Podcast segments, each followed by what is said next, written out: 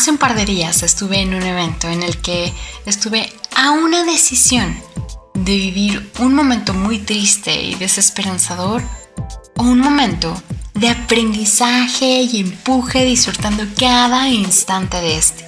En esta ocasión te compartiré lo que a mí me ayudó a disfrutar, a decidir disfrutar en vez de decidir quedarme en la tristeza. Te estoy hablando del tercer punto para experimentar tu maravillosidad. Sé el mayor fan de ti mismo. Bienvenida, bienvenido a este noveno episodio de Experimenta tu maravillosidad. Estoy súper contenta de estar compartiendo contigo aquello que nos ayuda a experimentar nuestra maravillosidad y así contribuir a que más gente lo viva también. Gracias por ser parte de esta maravillosa comunidad, recomendando este episodio a quien tú creas que también le va a ser de ayuda. Te invito a que me compartas tu experiencia con este podcast a través de la plataforma de la que nos estás escuchando, vía email, en fin, tú elige. También te invito a que formes parte de nuestro grupo en redes sociales, donde vamos a profundizar en los temas que tú elijas. Me encantará verte por ahí. Como te decía, hace un par de días me vi a mí misma en una encrucijada tremenda porque después de que lo viví, había dos voces dentro de mí, donde una me decía que era decepcionante lo que había pasado, que tal vez no, no había sido buena idea ir ahí o toda una serie de cosas no muy agradables. Y empecé a escuchar esa voz y conforme iba hablando, inmediatamente empecé a sentir como me hacía chiquita, como Alicia en el País de las Maravillas. Pero en nanosegundos también escuché la otra voz que me decía que eso que había sucedido era un gran aprendizaje y en automático mi mente arrojaba el listado de los detalles en los que podía enfocarme e incluso visualizaba el resultado grandioso al trabajar con todo esto. Después de escuchar esta segunda voz, empecé a ver cómo empezaba a crecer a mi tamaño normal, mi espalda se erguía y poco a poco fui sonriendo, sintiendo gozo y satisfacción dentro de mí. Todo esto fue en un micro instante. Dejé en hold esta conversación interna e incluí un tercero en la llamada, mi conciencia. Ahí me di cuenta que, así como les he compartido, era únicamente mi decisión de cómo elegía experimentar lo vivido. Solamente yo sabía lo que había sentido y sabía para qué hacía las cosas. Así que, ¿qué crees que decidí? Sí, eso justamente. Decidí que prefería aprender de la experiencia y quedarme con la sensación de satisfacción y tener esa sonrisa en mi rostro. Elegí dejar de lado el ego encabezando el drama y el victimario. ¿Para qué te cuento esto? Bueno, porque en ese momento lo que me ayudó a tomar la decisión fue precisamente recordar ser fan de mí misma. Y desde este punto, los juicios y las dudas acerca de uno mismo no tienen cabida. Hoy en día, estamos súper acostumbrados a ser fans de muchísimas cosas. Seguimos páginas, artistas, deportistas, equipos y somos fieles a marcas y hasta a estilos. En fin, estamos al pendiente de lo que hace cada uno de estos y le dedicamos nuestro tiempo y nuestra atención porque sentimos que son importantes para nosotros. Pero se nos olvida ser fans de nosotros mismos. Y con esto no me refiero a que lo hagamos desde una postura egoísta o soberbia, sino de amarnos a nosotros mismos y desde ahí amar a los demás.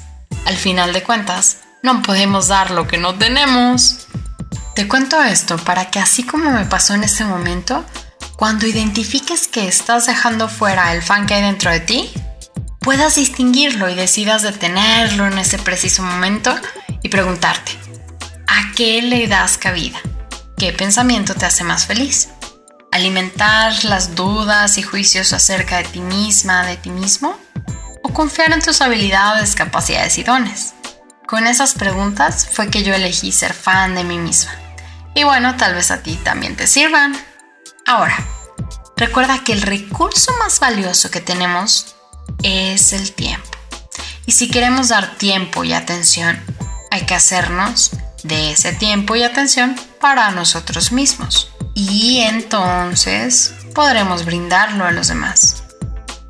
Al nutrir nuestra autoestima, honramos ese amor a nosotros mismos y dejamos de lado la necesidad de cumplir las expectativas de los demás o de buscar la aprobación de los demás. Si profundizamos un poco, cuando estamos tratando de cumplir las expectativas o de contar con la aprobación de los demás, es cuando somos nuestros propios jueces y empezamos a dudar de nosotros mismos, de nuestras capacidades y ahí Ahí es donde se hace bolas el engrudo. Ser fan de ti mismo es enfocarte en conocerte, tratarte con amor, tener pensamientos y palabras de amor para ti misma, para ti mismo. Es un momento que dejarás de sentir la necesidad de encontrar la felicidad en el exterior y serás consciente de que la felicidad está dentro de ti, a solo una decisión de distancia. Es entonces cuando dejas de esperar que los demás te demuestren su cariño, que te digan lo bien que haces las cosas o que decidan estar contigo.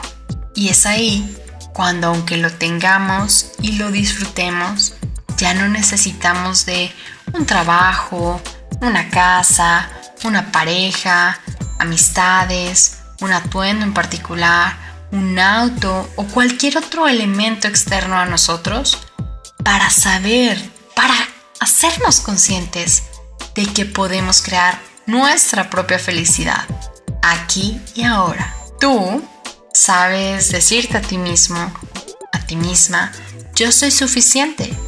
Tú sabes que tus dones y habilidades son perfectas para lo que haces en todo momento Puede decirse que cuando nos amamos a nosotros mismos es cuando somos felices.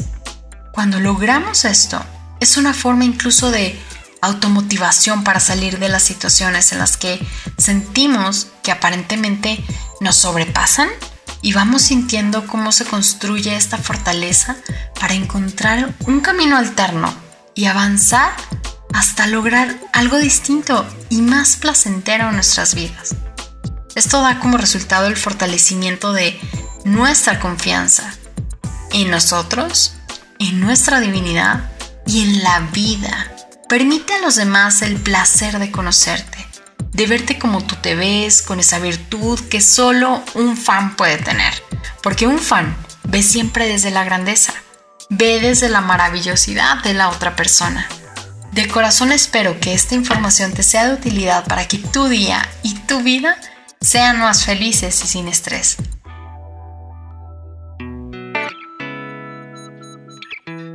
Agradezco a mi divinidad porque el día de hoy compartimos este momento juntos con mensajes, aprendizajes y herramientas para que experimentes tu maravillosidad y aflore en ti crear la vida como te gusta.